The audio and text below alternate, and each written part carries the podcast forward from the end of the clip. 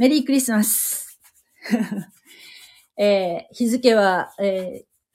ー2022年12月25日となって、クリスマスになりましたね。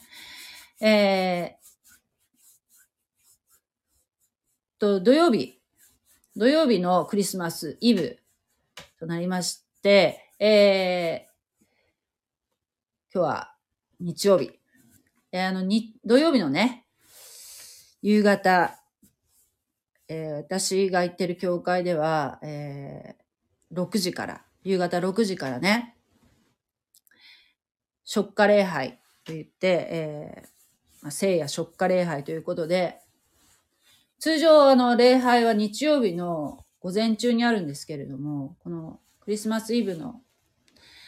夜だけは、えー夕方、また通常の礼拝とは別に、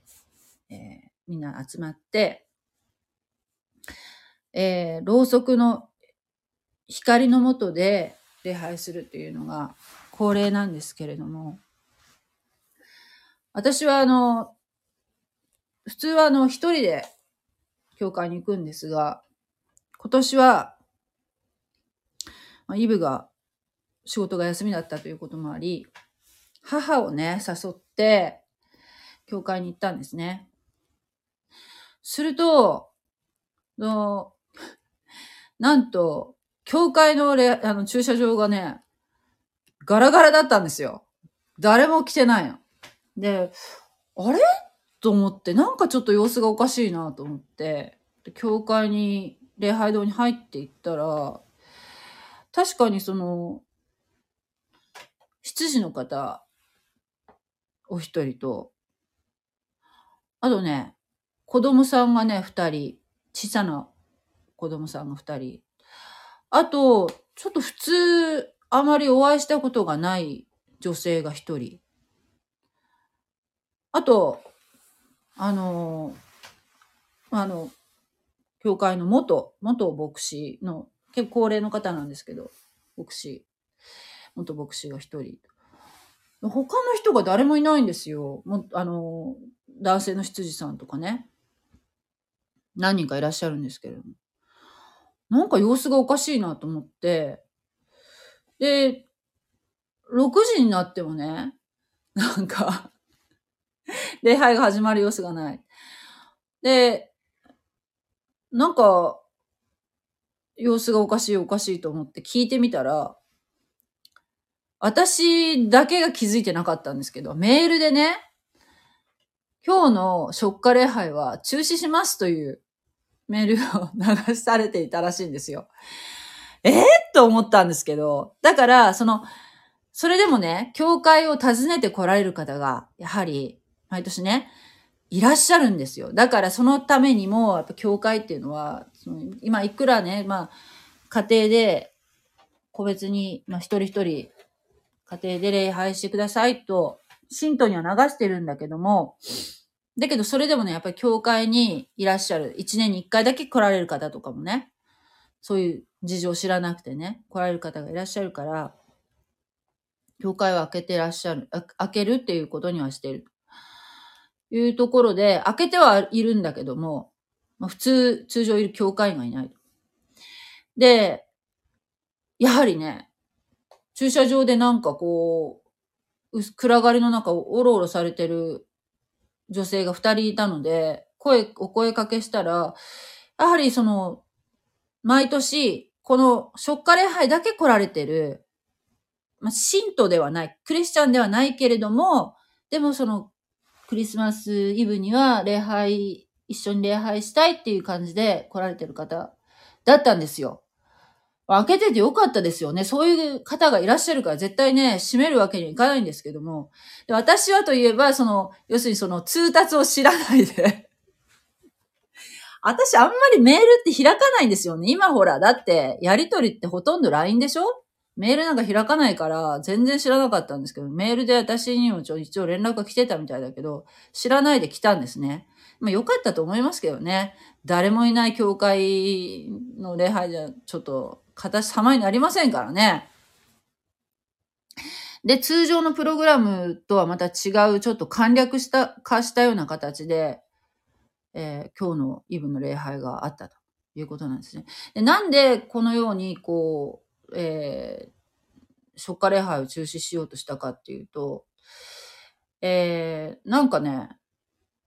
福岡もそうなんですけど、今すごい大雪になってるんです。寒波が来てね、大雪になってるじゃないですか。クリスマス、クリスマスの時期になって、こう急にぐっとこう、に全国的に気温が下がりましたよね。ということもあるし、あと福岡で結構あのコロナ感染者が増えているというテレビの報道があるということで、まあ、教会っていうのはね、あの、まあ、うちの教会だけじゃないと思うんですけれども、高齢化が進んでるので、まあ、高齢者が多いということでね。私がですよ、若手なんですよ、私が。もう本当に笑っちゃうんですけど、えこんな私でもまだ若手というね、こういうちょっと高齢化の進んでいる日本の教会の現状というのもあって、それでちょっと用心をして、えーまあ、リブレハイはやめとこうかと。もう足元もね、暗くなっていることだからということなんでしょうけど。ね、簡略化した状態で礼拝があったんですね。で、通常あの、暗くするんですけども、明るいまんまで、暗くして、ちょっとあの、ろうそく、まあ、ろうそくの教会も多いと思うんですけど、ちょっと危ないというところで、ライトを持って、えー、暗がりの中聖書をこう読むような形をとってるんですよね、通常は。でも今日は明るいか、明るいままでね、やりました。で、聖書をね、こう、朗読するんですよね。朗読したり、その元牧師がいらっしゃいましたので、その方の講話を聞いたりとかして、まあ、不思議な光景でしたよ。参加者の、えー、要するにい、いつもの信徒がいないので、えー私の母も含めて、私の母がまあ、クリスチャンと言ったら、まあ、信じるとは一度言いましたけども、正式にあの、洗礼も受けてませんので、まあ、その、教会員ではないですよね。教会員ではない人たちがね、えーそうね、まあ、よ、4人。信徒、えーこの教会の信徒ではない人の方が、えー信徒への数よりも上回っているというね。不思議な状況下の中で、今日の礼拝があったんですけども、ある意味なんかこう、とてもやっててよかったんじゃないかなって、本当に思いましたね。間違って私があの、通達を知らないでママ言ったんだけど、逆によかったなと思って。で今日はね、あの、ちょっと前、前振りがなくなってしまいましたけれども、えー、聖書箇所でちょっとまあ、イエス様の降誕に関するところをね、読んでいきたいなと思っています。読む聖書は、えー、口語訳聖書を読みますね。えー、そうですね。まず、イエス様は、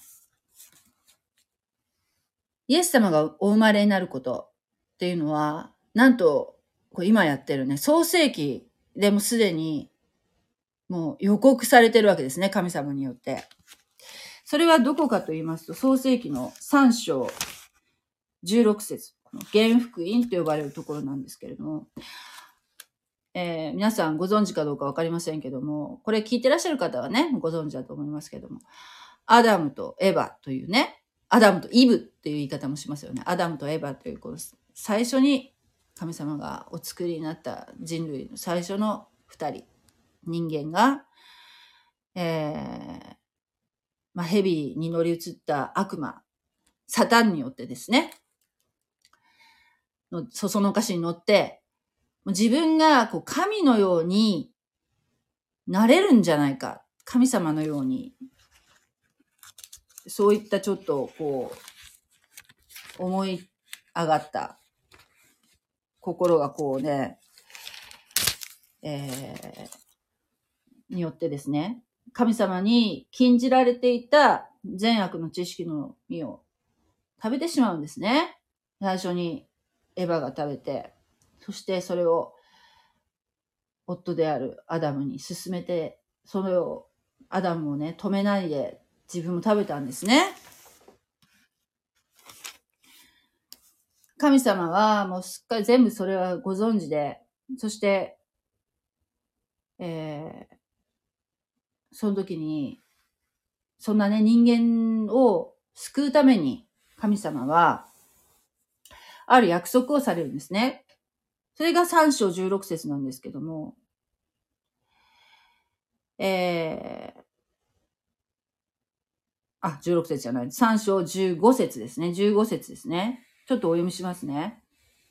私は恨みを置く。お前と女との間に。お前の末と女の末との間に。彼はお前の頭を砕き、お前は彼のかかとを砕くであろう。とおっしゃいました。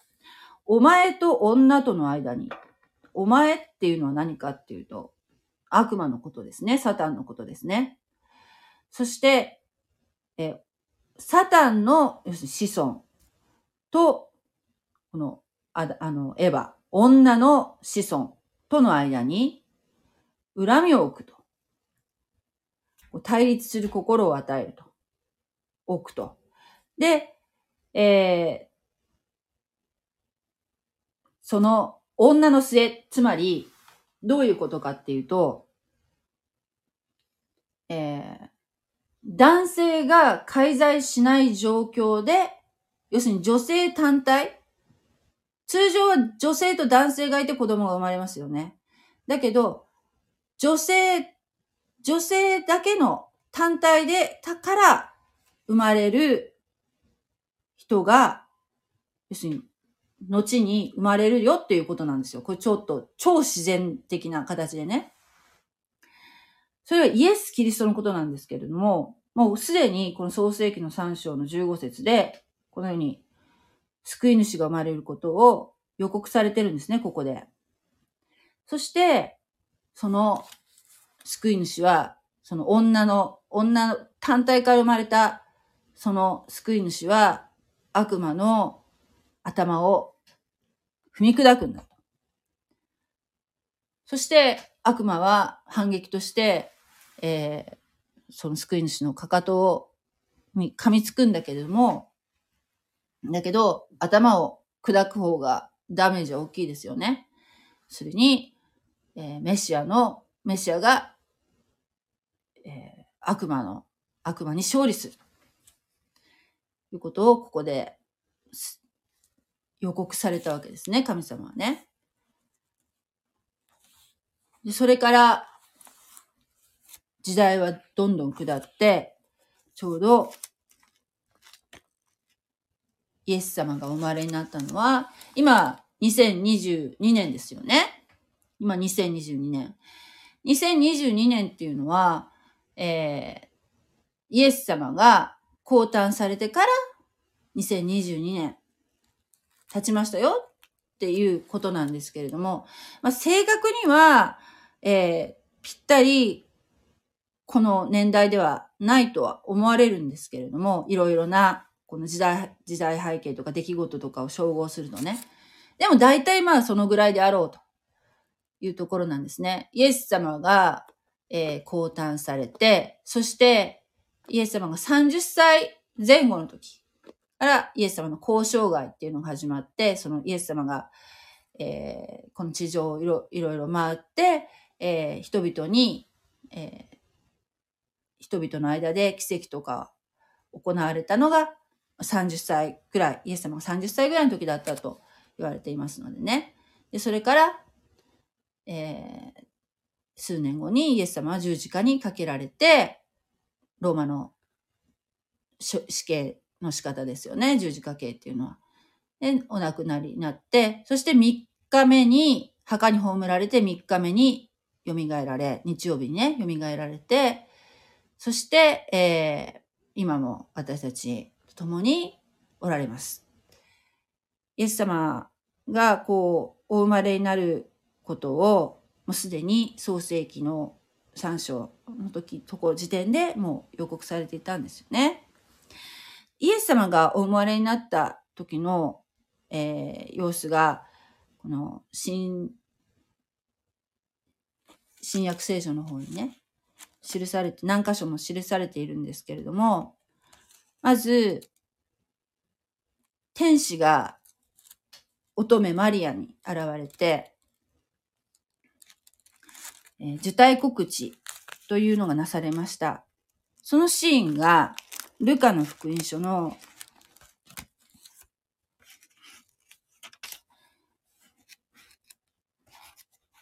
冒頭のところにあるんですけれども、ちょっと読んでみますね。ルカの福音書一章、えー、26節とお読みします。6ヶ月目に、見つかい、ガブリエルが神から使わされて、ナザレというガリラヤの町の一処女のもとに来た。このね、6ヶ月目っていうのは何かっていうと、その前に書いてあるんですけれども、実は、えー、と、マリアの親戚であるエリザベツという子も、まあ、この方不妊の女性なんですけど、この方がですね、なんと、えー、こう、結構な年になって、神様によってね、神様のお告げ通り、えー、妊娠するんですね。その妊娠して、えー、6ヶ月目。ということですよね。6ヶ月目に見つかいガブリエルが神から使わされてナザレというガリラヤの町の一処女のもとに来た。この処女はダビデ家の出であるヨセフという人の言い名付けになっていて、名をマリアと言った。見つかいがマリアのところに来ていった。恵まれた女よ、おめでとう。主があなたと共におられます。この言葉にマリアはひどく胸騒ぎがして、この挨拶は何のことであろうかと思い巡らしていた。すると見つかいが言った。恐れるな、マリアよ。あなたは神から恵みをいただいているのです。見よ、あなたは身ごもって男の子を産むでしょう。その子をイエスと名付けなさい。彼は大いなるものとなり、意図高きもののこと唱えられるでしょう。そして、主なる神は、彼に父、ダビデの王座をお与えになり、彼はとこしえにヤコブの家を支配し、その支配は限りなく続くでしょう。そこでマリアは見つかいに行った。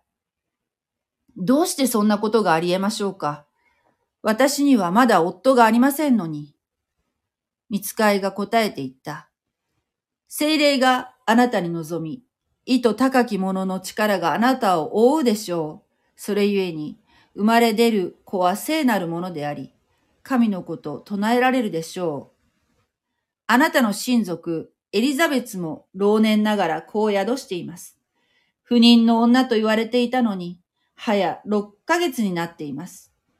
神には何でもできないことはありません。そこでマリアが言った。私は主のはしためです。お言葉通りに好みになりますように。そして見つかいは彼女から離れていった。はい。の、イエス様がマリアのお腹に、えー、宿る半年前に、なんと、この、後に出てくるえー、洗礼者、ヨハネ。バプテスマのヨハネの、まあ、バプテスマのヨハネがイエス様の親戚っていうことがまずここでわかるんですけれども、が先に妊娠して、えー、お腹に宿ってるんですね。バプテスマのヨハネは、ちゃんとお父さんとエリザベスの間に生まれ、あの、できた子供なので、えー、神様のそのまあ、お力は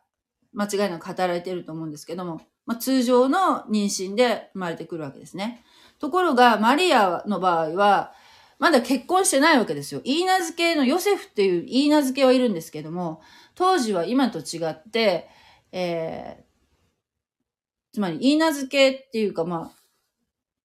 まあ、彼氏と彼女の間な、間柄なんだけれども、肉体関係っていうのは絶対なかったんですね。結婚するまでは。もし、その、えー、結婚前に妊娠したとしたら、もう大問題になってたわけですよ。それこそもう本当に、そのコミュニティから除外されたりとかですね。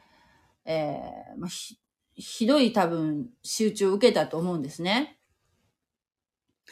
そういう危険性があるということは、このマリアは重々承知してたと思うんですけれども、だけど、この、見つかいが来て、ガブリエルが来て、この、おめでとうって おめでとうって言われても、え？って感じなんですけども、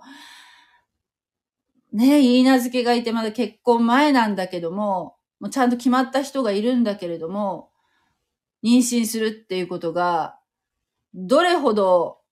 のリスクがあるかってことは、おそらくマリアはよく分かってたと思うんですけれども、若若い方ですけどね。分かってたと思う。だけど、仰せの通り好みになりますようにって、こう神様に従うわけですね。戸惑いはあったと思いますけどね。それが、あの、マリアに見つかいが現れて、受胎告知されたっていうシーンですね。次に、マタイの福音書を読みますね。マタイの福音書の一章18節はい。イエス・キリストの誕生の次第はこうであった。母マリアはヨセフと婚約していたが、まだ一緒にならない前に、精霊によって身重になった。夫ヨセフは正しい人であったので、彼女のことが公になることを好まず、密かに離縁しようと決心した。彼がこのことを思い巡らしていたとき、主の使いが夢に現れて言った。ダビデの子ヨセフよ。心配しないで、マリアを妻として迎えるがよい。その体内に宿っているものは、精霊によるのである。彼女は男の子を産むであろう。その名をイエスと名付けなさい。彼は己の民を、その諸々の罪から救うものとなるからである。すべて、これらのことが起こったのは、主が預言者によって言われたことの成就するためである。すなわち、見よ、乙女が身ごもって男の子を産むであろう。その名はインマヌエルと呼ばれるであろう。これは、神、我らと共にいます。という意味である。ヨセフは眠りから覚めた後に、主の使いが命じた通りにマリアを妻に迎えた。しかし、子が生まれるまでは彼女を知ることはなかった。そしてその子をイエスと名付けた。はい。っていう感じで、えー、ヨセフは言い名付けの方なんですけど、まあ、ま、あの、イエス様の義理のお父さんでになるんですね。イエス様はほら、お父さんが神様ですから、神様と、精霊によって身ごもってますからね。えー、まあ、結果的にそうなったんですけれども、マリアとヨセフっていうのはもうすでに婚約関係にはあったんですけれども、その肉体関係っていうのはなかったわけですよね。この時点では。で、彼女が、マリアが身ごもっていたっていうこと、身ごもったということを知ったんですね。まあ、それはマリアが言ったのかどうかわかりませんけれども。で、悩むわけですよ。ヨセフは。めちゃめちゃ悩んだと思うんですよね。でもマリアのこととても好きな、な、だったので、その、なんていうかな、ここがね、ちょっと私、なん、どういうふうに捉えたらいいのかちょっとわからないんだけど、まあ、結婚前に妊娠した。夫が相手が誰かわからない。っていう状況で、あるならばですよ。もう大問題になったわけですね、当時は。で、この彼女のことが公になることを好まず、密かに離縁しようと決心した。もう決めたんですね。もうやっぱり、内密にもう離縁しようと。そうするとですよ、マリアは、その、妊娠した状態で、たった一人になっちゃうわけですよね。これって、どの道ですよ？その、マリアにとっては、あまりいいことじゃないとは思うんですけれども、このヨセフがなぜこの、このようにした、しようと思ったかっていうのは、何かで読んだの、あれでは、まあ、要するに、実はマリアとヨセフの間で、その肉体関係があったけど、ま、えっ、ー、と、ヨセフが自分自己判断で、いや、やっぱりでもこいつとは結婚できねえなっていうふうに言ったんだ。まあ、ヨセフが悪いんだ。ヨセフが悪いっていう形で丸めようと思ったのか。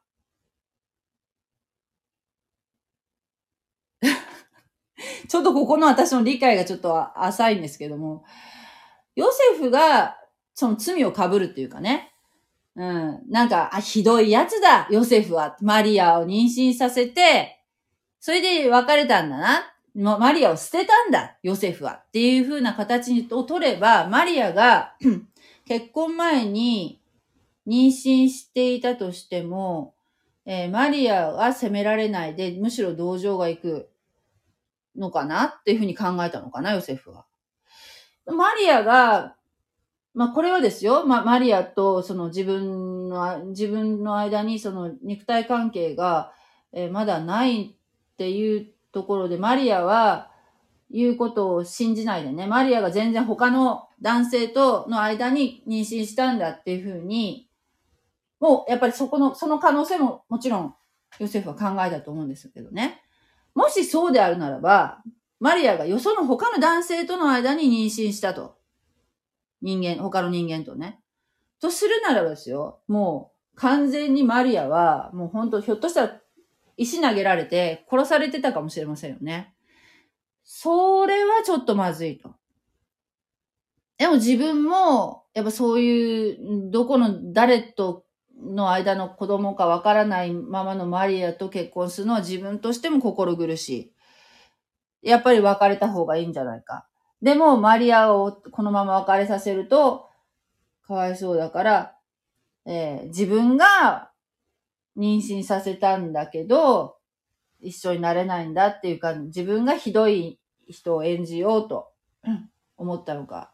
ちょっとそこら辺はちょっとよくわからないんだけど、まあ、とにかくこの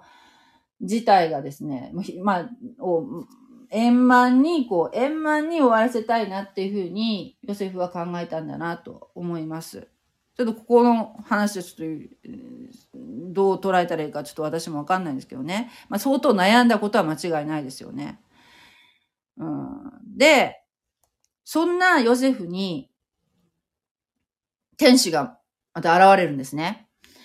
これもやっぱりマリアに現れた同じ天使ガブリエルかもしれませんけれども、ここではもうな天使の名前は書いてませんけどね。えー、夢の中に現れました。そしたら、えー、ダビデの子ヨセフよって。これは、ダビデの直接の子供ってわけじゃなくて、えっ、ー、と、ダビデ王っていう家系からメシアが生まれるっていう予言はもうすでに旧約聖書の中であるんですけれども、そのダビデの子孫なんですね。ちょ、あの、ヨセフっていう方は。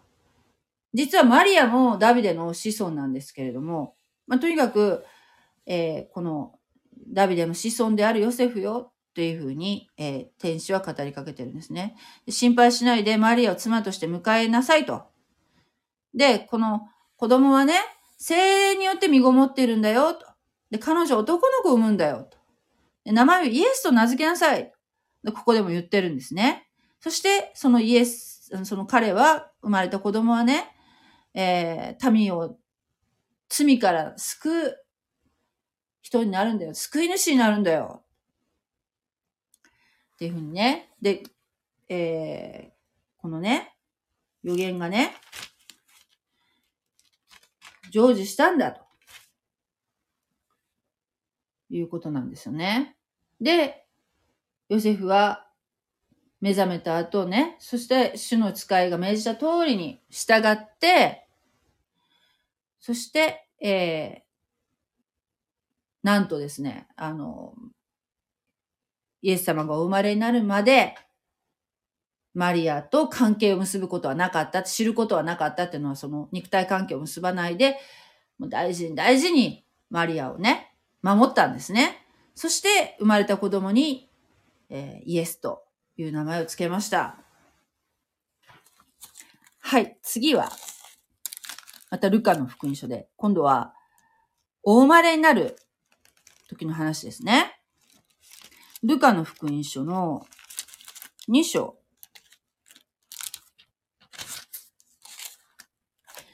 2章1節。はい。じゃあ、この、マリアとヨセフ、あの、主の使いのお墨付きで、ね。そして、えー、妊娠して身重になったマリア、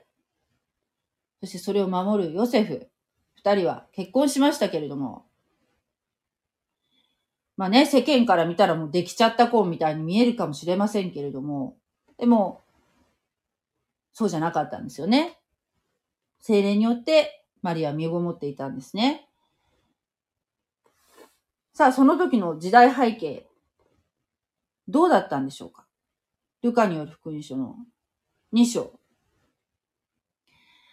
その頃、全世界の人口調査をせよとの勅令が皇帝アウグストから出た。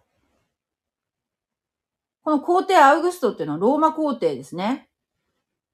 その当時、イスラエルはローマに支配されていました。これは、クレニオがシリアの総督であった時に行われた最初の人口調査であった。これを見てもわかるように、イエス様は架空の人物ではなくて、イスラエル以外の国のちゃんと記録にも、えー、照らし合わせても、間違いのない、もう、いらっしゃったことは間違いがない方だということがわかると思いますね。えー、で、このね、人口調査っていうのは、何のために行われたかっていうと、ローマ、ローマがね。これは、えー、税金を取るためなんだそうです。税金を取るため。その税金ってな、どういう税金かっていうと、確かね、これもちょっと聞きかじりなんですけど、確か、えー、っと、固定資産税。固定資産税みたいなもんだというふうに聞いたことがあります。の人口調査のために、えー、3節ですね。人々は皆登録をするためにそれぞれ自分の町にへ帰っていった。ヨセフもダビデの家系であり、またその血統であったので、ガリラヤの町、ナザレを出て、ユダヤのベツレヘムというダビデの町へ登っていった。それはすでに身重になっていたイーナ漬けの妻、マリアと共に登録をするためであった。このね、マリアも実はダビデの家系なので、このダビデの町っていうのが、ユダヤのベツレヘムというところなんですね。で、このマリアとヨセフは、今、どこに住んでいるかっていうと、ガリラヤ、ガリラヤの町ナザレというところに住んでるんですけれども、そのヨセフと、えマリアの羊の場所である、えー、ユダヤの町ベツレヘムというところに行かなきゃいけなくなってしまったんですね。大変ですよ。まだ妊娠中ですからね。えー、ところが彼らがベツレヘムに滞在している間に、マリアは月が満ちて、えー、ウイゴを生み、布にくるんで貝羽桶の中に寝かせた。客間には彼らのいる余地がなかったからである。はい。もう、これ有名なシーンですけれども、まあ、貝羽桶に寝かされている救い主。救い主ですから、もう、神様の守りがあって、当然なので、もう、こんな、い、もうもう相当貧しい人でも、こう、貝羽桶に、貝羽桶ってあれですよ、あの、牛とか、あの、豚とか、豚はまあこういうユダヤの人たち食べないかいないかもしれないけど、牛とか羊とか、まあそういうこう動物の飼料が入ってる、このご餌入れですよ。餌入れに寝かされてたわけですよ。そんなことってもう普通ありえないじゃないですか。で、この、長い、この夫婦はね、若い、この夫婦は、えー、とぼとぼとぼとぼ、まあ、よくね、絵とかで描かれてるの、ラクダの、ラクダじゃなくて、あの、ロバの背中にね、妻を乗せて、それをこ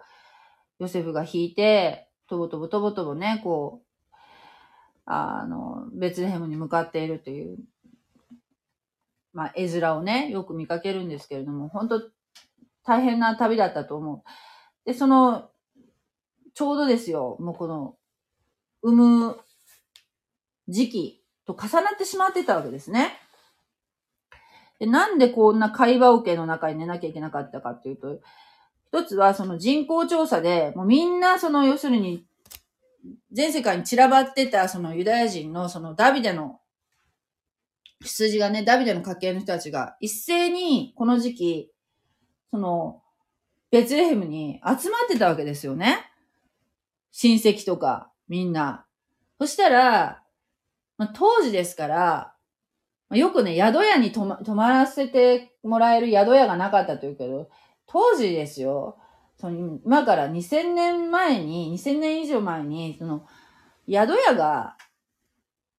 宿屋っていうそのもの自体があったかどうかも疑わしいじゃないですか。大体その旅、旅をして泊まる場所って言ったら親戚ん家とか、知り合いのうちとか、そういうとこに多分泊まらせてもらうっていうのが普通一般だったと思うんですよね。そしたらもうみんな一斉にあちこちから戻ってきてるから、当然その、泊まれないわけですよ。自分らはね。で、しかもこの身重だから、もう本当に途方に暮れたと思うんですけれども、ただ、その動物のその飼育小屋っていうのが、まあそこはちょっと干し草とかもあって、えー、まあ寝れないことはなかったんでしょうけど、まあ衛生的な環境かっていうとそうでもないと思いますよね。やっぱり糞とかあるでしょうからね。でしかもその赤ちゃん寝かせるところって、餌箱まあ、かろうじて餌箱はあると。で、えっ、ー、と、割とそのヨーロッパとかの、そのキリスト教が、まあヨーロッパの方先にね、伝道されたっていうこともあって、西洋の方の絵画とかでは、えー、木造のね、家畜小屋として描かれていることが多いんですけれども、実際じゃあその当時のイスラエルで、その動物をどういった状況で飼ってたかっていうと、そういう木造の飼育小屋っていうのではなくて、えっ、ー、と、洞窟が使われてたそうなんですね。洞窟。あの、石とか岩がいっぱいある地域なんだそうです。この地域っていうのね。で、洞窟に羊とかをこう夜バーッと集めて、で、そこに、えー、寝かせるとかね、えー、いうことが多かったらしいんですけれども、洞窟っていうのは、その動物の飼育する場所として使われているっていうのも一つあるけど、もう一つの使われ方としてはね、お墓として使うこともあるわけですね。はい。それでね、赤ちゃんを、こう、イエス様がこう、布でくるまれていたと。布に、布にくるんでっていう、その布っていうのは、じゃあ何かっていうと、おそらくですよ。死体はね、あの布でくるむ習慣があったわけですね。ぐるぐる巻きにする。そういう布も多分洞窟にはあったんであろうと。で、その布でくるんだんではないかという話も聞いたことがあります。まあ、はっきり言って、もう赤ちゃんが生まれる環境としては、もう劣悪なところで、もうマリアは産むしかなかったわけですね。はい。これをどう捉えますか？ところが、まあ、後で出てきますけれども、この劣悪な環境で、もうほんと最下層の人しか行けないような、この場所であったがために、よかったっていう点もあったわけですね。この神様はもう絶妙にちゃんと考えてらっしゃるんですね。はい。えー、次に、ルカの福音書の2章、8節続き読みますね。さて、この地方で羊飼いたちが夜野宿しながら羊の群れの番をしていた。すると、主の見つかいが現れ、主の栄光が彼らを巡り照らしたので、彼らは非常に恐れた。見つかいは言った。恐れるな。見よ。すべての民に与えられている、与えられる大きな喜びをあなた方に伝える。今日、ダビデの町にあなた方のために救い主がお生まれになった。この方こそ主なるキリストである。あなた方は、幼子が布にくるまって貝羽受けの中に寝かしてあるのを見るであろう。それがあなた方に与えられる印である。するとたちまち、おびただしい天の軍勢が現れ、見つかいと一緒になって神を賛美していった。意図高きところでは神に栄光があるように、地の上では御心にかなう人々に平和があるように、見つかいたちが彼らを離れて天に帰ったとき、羊飼いたちは、さあ、ベツレヘムへ行って、主がお知らせくださったその出来事を見てこようではないか、と互いに語り合った。そして、急いで行って、マリアとヨセフ、また、貝羽桶に寝かしてある幼子を探し当てた。彼らに会った上で、この子について自分たちに告げられ、告げ知らされたことを人々に伝えた。人々は皆、羊飼いたちが話してくれたことを聞いて不思議に思った。しかし、マリアはこれらのことをことごとく心に留めて思い巡らしていた。羊飼いたちは見聞きしたことが何もかも自分たちに語られた通りであったので、神をあがめ、また賛美しながら帰っていった。っていうところなんですけども、つまり、場所が劣悪な家畜の、えー、小屋、家畜の小屋っていうかね、まあ、多分洞窟だったろうと言われてるんですけども、当時は、そこ、そういうところを、家畜のこの、まあ、避難場所っていうかね、雨露をしのぐ場所として使ってたので、の劣悪な場所であっ。そして、その家畜、家畜を飼っている人、まあ、つまり羊飼いですね。羊飼いたちっていうのは、いろんな洞窟を知ってるわけですよね。あの洞窟、この洞窟、洞窟 A、洞窟 B、洞窟 C。だから、その見つかいに、えー、その会話受けに寝かされていますとか、えー、布にくるまれた状態で会話受けに寝かされているっていう、そういうこう、なんていうかな、普通では ありえない、普通の 新生児が、えー、ではありえないような状況であるっていうふうに、この、その、救い主の印を与えられるんだけれども、教えてもらうんだけども、見分けるね。だけど、羊飼いにはわかるわけですよ。あの洞窟かな？いや、この洞窟かなってわかる。だから、神様は、この羊飼いたちに、このまず最初にね、このイエス様の降誕を教えたわけですよ。教え、天使を通してね、教えてくださったんですね。で、当時の羊飼いってのもめちゃめちゃ地位が低くて、それこそ、裁判の証言にも採用されないぐらい、なんかもう、なんていうかな、羊飼い嘘、嘘をつくとかね、そういうふうな、こう、もう、えー、まあ、社会通念っていうかね、社会的に、うん、まあちょっとなんていうかな、低く低く見られてた。しかもこの羊飼いっていうのもや、夜羊の番してたわけでしょ？羊が、こう、えー、大事な羊がね、羊、預かってる羊が食べられたら大変なことですよ。だから、野の獣からからも守らなきゃいけないし、あの、夜通し交代でね、バンしてるわけですよ。まあ、なんていうかな、まあ、夜勤してるわけですよ、夜勤。きつい仕事ですよ。底辺の。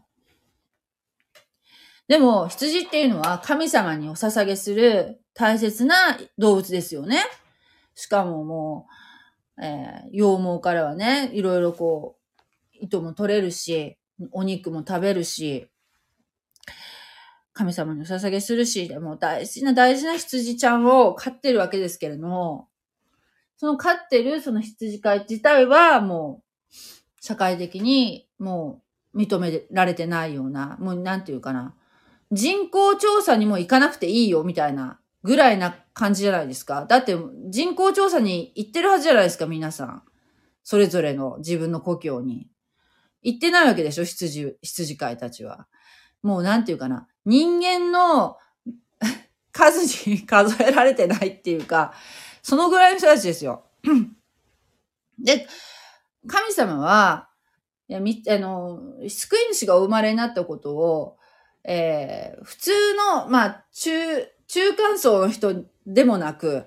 えー、王様とか貴族にでもなく、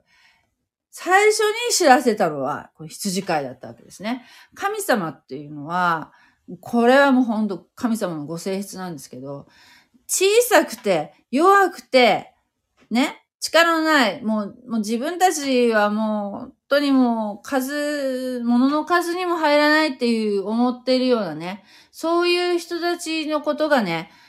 あの、好きなんですね。神様のご性質はね。もう弱い人。だから、子供とかもすごい好きだからね、神様はね。あの、なんかね、自分を大きく見せようとか、えー、なんかね、自分の力で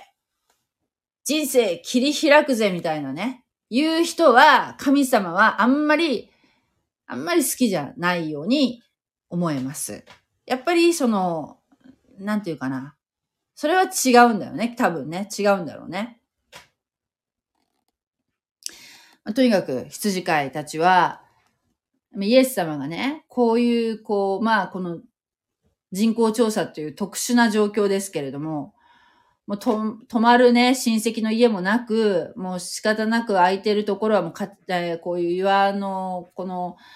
なんていうの、あの、ホラー穴みたいなところしかもう空いてないという状況下であったっていうのは、もうまさにこの羊飼いたちが訪ねてきやすく、もう気のみ気のままでも行ける、行けるところに、まさにイエス様は、お生まれになったんだなっていうところでですね、まこの神様の、この絶妙な、えー、計画っていうかですね、そういうのを知るシーンなんですけれども、はい。では次に、博士たちの礼拝について見ていきたいと思います。マタイの福音書の2章。マタイの福音書2章。はい。読みますね。イエスがヘロデ王の世にユダヤのベツレヘムでお生まれになったとき、見よ、東から来た博士たちがエルサレムについて行った。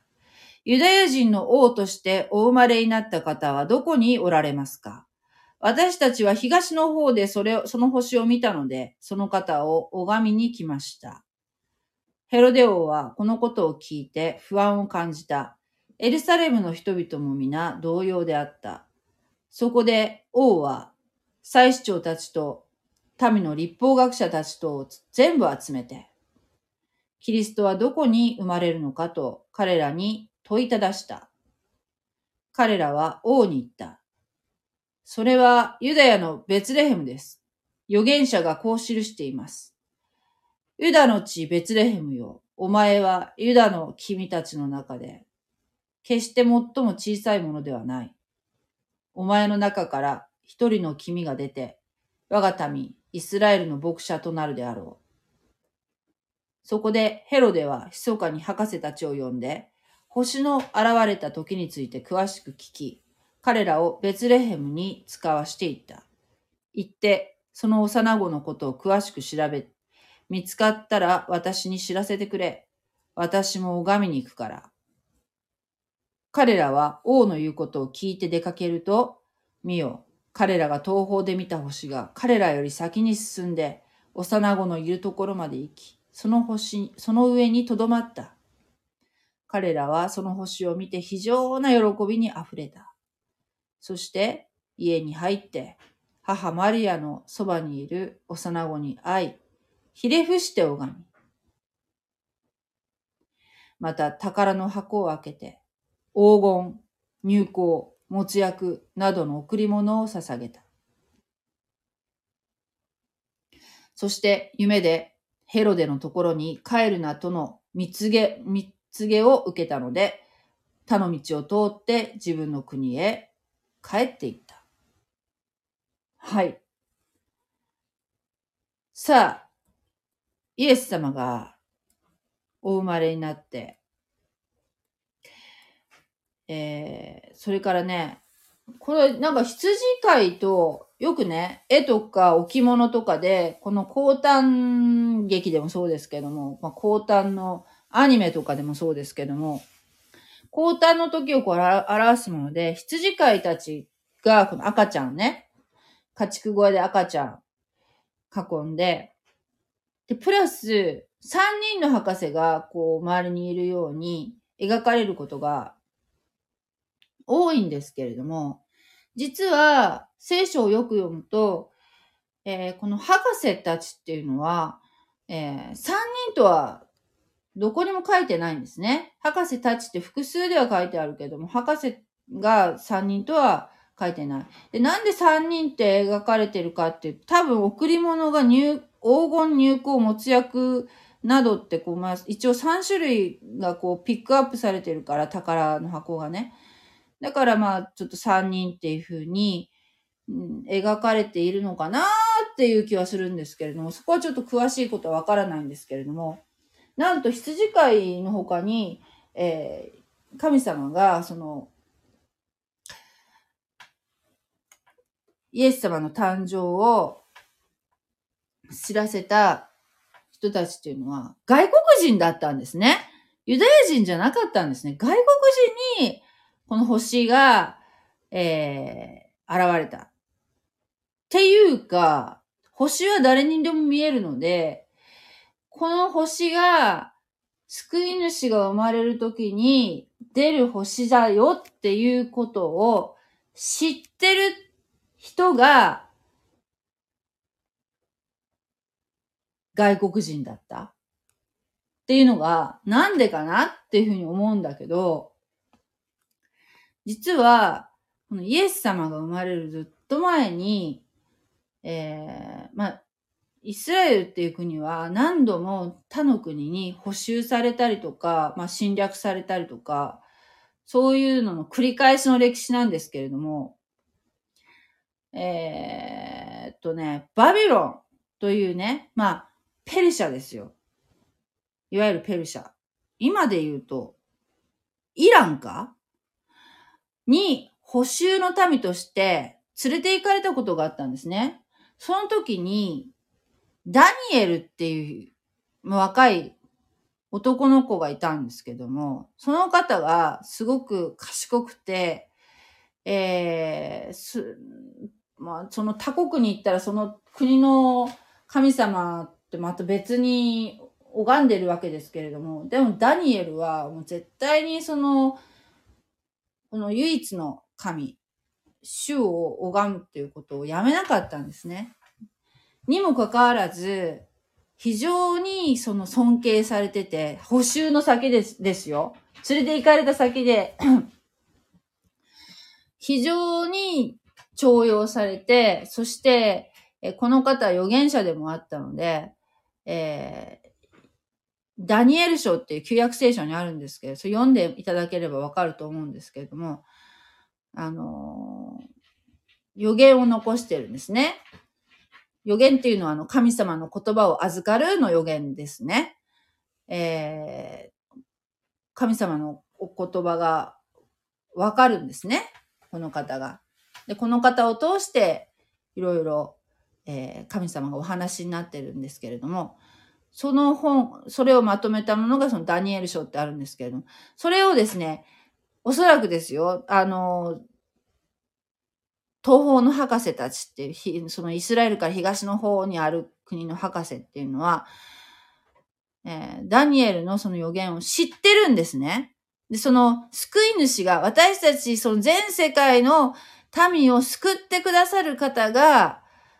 えー、イスラエルのその、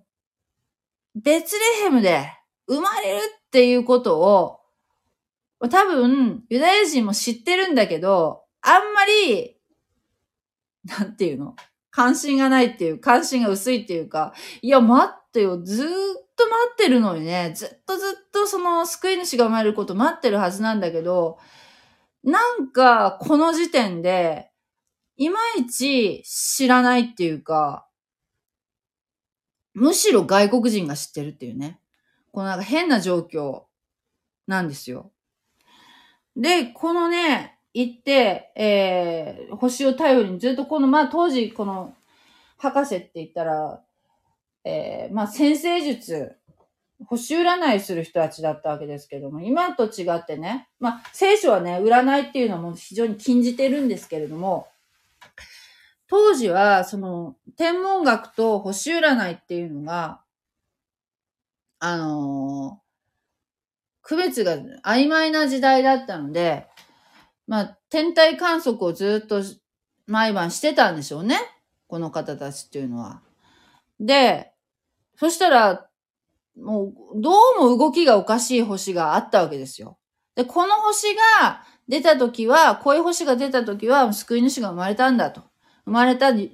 ていう印の星だっていうことを、彼らは知ってたわけですね。で、それ、そして、そ、その、わざわざ東方の方から、えー、まあ、三人だけじゃないよ。もう本当に大所帯で、イスラエル、イスラエルの方に向かって旅をしてきたわけですね。星を、星に導かれるままに。そしてエルサレムに着いたわけですね。そしたら、このヘロデ王の世にってあるんですけれども、ヘロデ王っていうのは実はユダヤ人ではなくて、エドム人っていうね、あの人たちなんですけれども、まあ、えー、そうですね。えっと、アブラハム。ユダヤ人の先祖はアブラハム、イサク、ヤコブをえー、先祖とする人たちですから、このね、アブラハム、イサク、ヤコブって、アブラハムの孫である、ヤコブの兄弟である、エサウ。エサウっていう人の子孫に当たる人たちだったと思う。確か。確か。だから、ユダヤ人じゃないんですよ。ヤコブの子孫じゃないからね。だからちょっとまあ近いっちゃ近い人たちなんだけども、このヘロデオっていうのは、この時イスラエルを治めていた、一応治めていたっていうか、まあ王とは言ってますけれども、まあ、委託されてる、まあ、ローマに実質支配されてる時代なので、まあ、ちょっとローマの、ローマよりちょっと低い位置として、そのヘロデオっていうのがおったんですね。で、この方が、えー、外国人から、そういうこう唐突に言われるわけですよ。どこですか？当然あなたたち知ってるでしょみたいな感じで思ってたんだろうね、博士は。当然、この星、こんな星が出たんだからもう間違いないでしょって、知ってるでしょと思って聞きに来たのに、知らないわけですよ。ユダヤ人は。ユダヤ人というか、ユダヤの人たちはね。どういうわけか。で、外国人に教えられると。で、えー、ヘロデは、はぁって、いやー、嬉しいと思わなかったわけですね。これは自分の地位が危なくな。この子供、もしその子供がいるとして、生まれたというのが本当だとして、この子供が大きくなったら自分の地位が危ぶまれるなっていうふうに考えたわけですよ。とんでもないですよね。で、えー、この博士たちに、普通だったらですよ。まあ、自分もちょっと一緒に行くからとかね。あるいはま自分が行けないしとしたら、自分のその部下かなんかをつけるじゃないかなと思うんですけど、それなかったみたいなんですよね。で、も、じゃあ、もう、もし、もしいたら、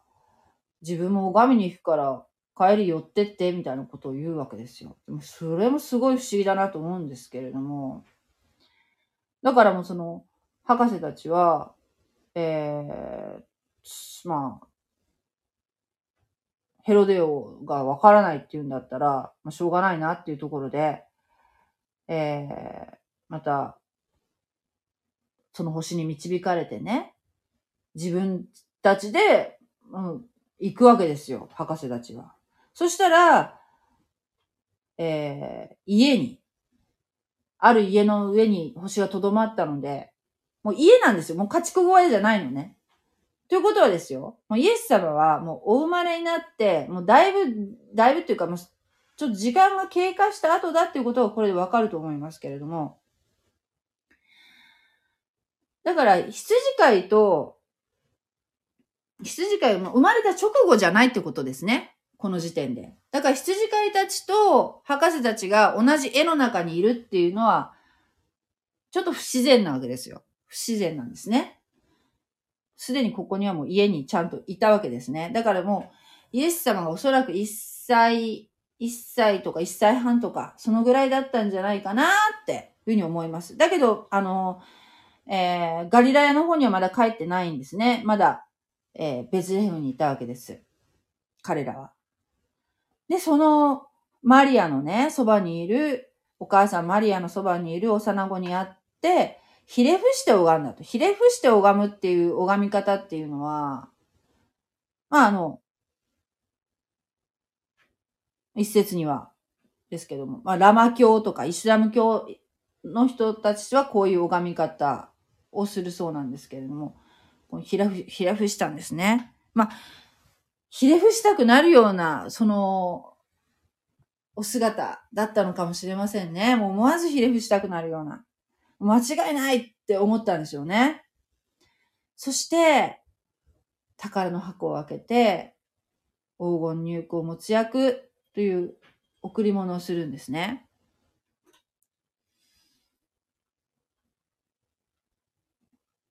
このね、持つ役っていうのは、あの、ちなみにですけど、この、ほう人を葬るときに使う、えー、なんて言うんでしょうね、香料なんだそうです。もう生まれてもすぐね、こういうもうなんていうか、まあ貴重な、売るとすごく高く売れるようなもの、品々なんですけれども、もうこの生まれながらにして、もう死ぬことが、もう死ぬために人類の救いのために死ぬことがもう運命づけられているっていうことをここでとてもこう暗示している贈り物とも言えるわけですよね。で、この博士たちは、じゃあ、ヘロデオのところに行って、また戻って、あそこにいましたって言ったかっていうと言わなかったわけですね。そこですかさず、また、見つかいがね、あの、現れたんでしょう。え夢でヘロデーのところに帰るなと、蜜げを受けました。それで他の道を通って自分の国に帰っていきました。他の道を通って自分の国へ帰っていったっていうのが、こう、まあ、この書き方がね、書き方がですよ。まあ、ある牧師さんは、生き方が変わったんだと。今までの生き方と、このイエス様にお会いした後のこの博士たちっていうのは生き方が変わったんだっていうふうにも取れるよねっていうふうにおっしゃってたんですけど、まあ、そこまで読むのはこう、深読みかもしれませんけど、でも、まあ、そう、かもし、そうでしょうね。もう、生き方が変わったかもしれません。はい。ということで、えー、次は、次はですね、えー、ヨハネの福音書を読みますね。ヨハネの福音書。はい。一章、一節から読みますね。はじめに言葉があった。言葉は神と共にあった。言葉は神であった。この言葉ははじめに神と共にあった。すべてのものはこれによってできた。できたもののうち一つとしてこれによらないものはなかった。この言葉に命があった。そしてこの命は人の光であった。光は闇の中に輝いている。そして闇はこれに勝たなかった。はい。えー、イエス様は世の光としてお生まれになったわけですけれども、またなんかイエス様のことを言うときね、あの、言葉なる神とも言ったりしますよね。創世記の最初に出てきたように、冒頭にあるように、の神様の一つ一つの言葉によって、この世界が無からね、有を生み出すことができ、おできになる方ですから、普通ほら、何か作るって言ったら原材料がいるじゃないですか。神様の言葉によって一つ一つが生まれたわけですよ。全然その、なんていうか、土から作ったとか、土すらなかったわけですからね。この世界は。もう何にもなかったわけですから。何にもないところから神様とお作りになることができるのでね。イエス様は言葉なる神様って言いますけれども、えー、そしてね、この五節のね、光は闇の中に輝いている。そして闇はこれに勝たなかったっていうところなんですけれども、あのー、陰と陽とか、ほら、東洋で言う言うじゃないですか。陰と陽がこのバランスによって、えー、この世はバランスをとっているんだ、みたいなね。でも、ここに聖書はそういうふうには考えないんですね。闇は、要するに陰は光に勝つことはないわけですよ。圧倒的に光の方が強いわけですよね。っていうことです。バランスじゃなくて、光の方が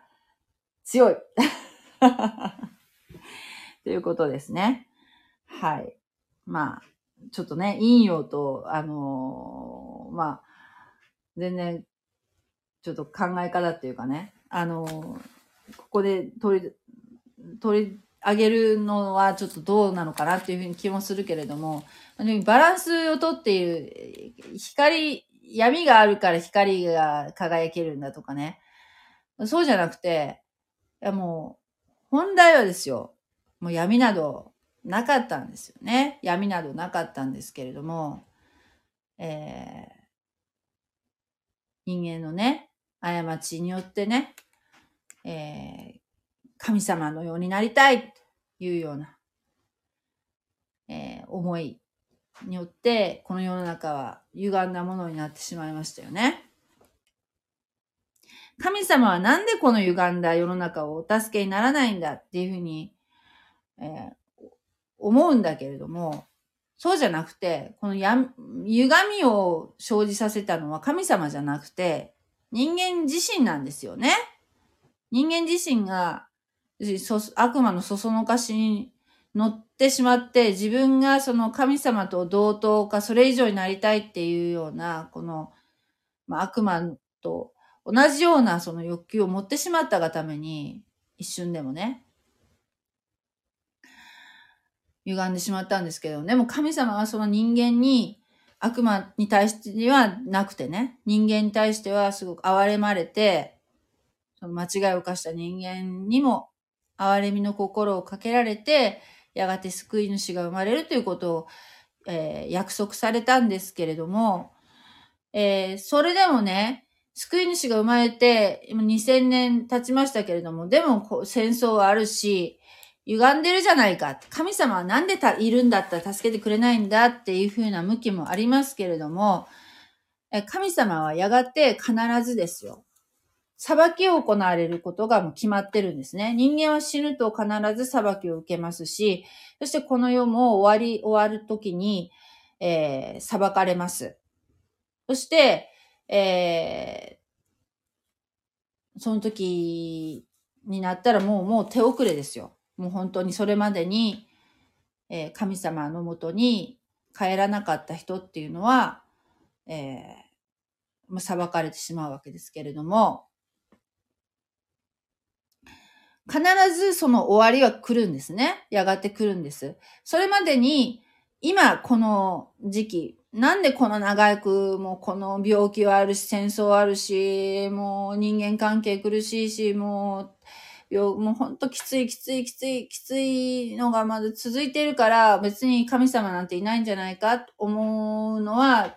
それはそうじゃないんですね。神様は必ず裁きを行われるんだけれども、今、その神様のもとに戻ってくる人を待ってるわけですね。で、その数が満ちた時に、神様はまたイエス様またこの地に戻ってこられて、地上に戻ってこられて裁きを行われるので、イエス様が戻ってこられるまでのこの今の時期っていうのは別名、この恵みの時代ですよ。今の時代、この時代に神様のもとにぜひ立ち返っていただきたいなっていうふうに思います。もうイエス様来られてからじゃもう遅いからね。イエス様が来られる、まあ、地上にイエス様自身が戻って来られるまでに、えー、一人でも多くの方がですね、あの、福音を信じていただきたいなと思います。はい。えー、ヨハネの福音書。14章。読みますね。そして言葉は肉体となり、私たちのうちに宿った。私たちはその栄光を見た。それは父の独り子としての栄光であって、恵みと誠とに満ちていた。えー、16、16節読みますね。私たちすべてのものはその満ち満ちているものの中から受けて、恵みに恵みを加えられた。立法はモーセを通して与えられ、恵みと誠とはイエス・キリストを通してきたのである。神を見た者はまだ一人、一人もいない。ただ、父の懐にいる一人子なる神だけでが、神だけが神を表したのである。はい、このようにして、イエス様はまあ、言葉なる神様は、肉体を持って私たちの中にお生まれになったんですね。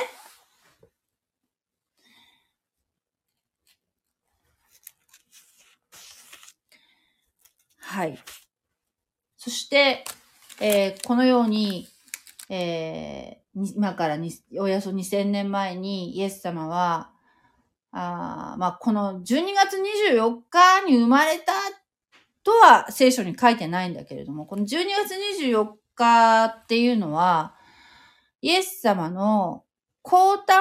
を記念、降誕をお祝いする日であって、この、この日にお生まれになったとはいうことを言っているわけじゃないんですけれども、けど、この、当時のね、季節じゃないですか。最もこの闇が深い時期に、このイエス様のことを思いながら、えー、過ごすっていうのはとても意味があると思いますね。もしこのクリスマスがなかったら、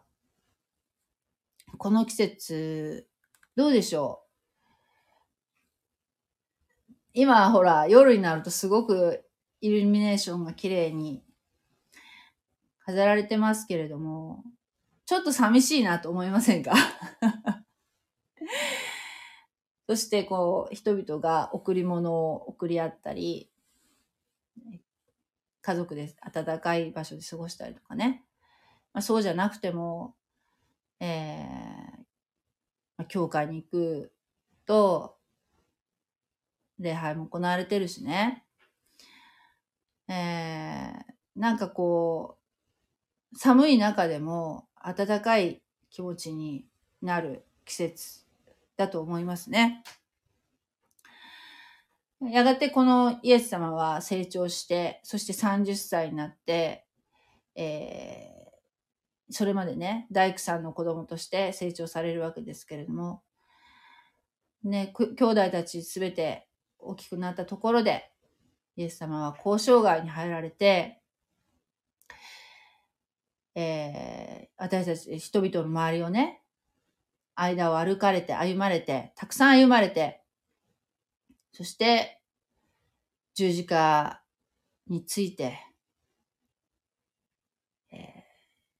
ー、死なれるんですね。十字架刑という非常に残酷な刑罰で死にました。それは私たちの罪を、えー、一心に背負われて、それを肩代わりするためだったんですね。そして、イエス様は、墓に葬られ、洞窟に葬られてね、その後、なんと、日曜日の朝、3日目に蘇られたんですね。はい、このような、えー、運命をたどられるわけですけども、そして復活して今も生きておられます。私たちと共におられます。イエス様ご自身の肉体はもう天に上げられてますけれども、上がってますけれども、イエス様のね、霊は私たちといつも共におられますね。本当に感謝のことです。はい、えー、今日は、まあ、クリスマスということで、イエス様がお生まれになったところに関する聖書箇所を、えー、口語訳聖書から拾って読みましたけれども、皆さんね、あの、暖かくして、えお過ごしください。それでは、God bless you! じゃあまたね。田島スターさん。ありがとうございました。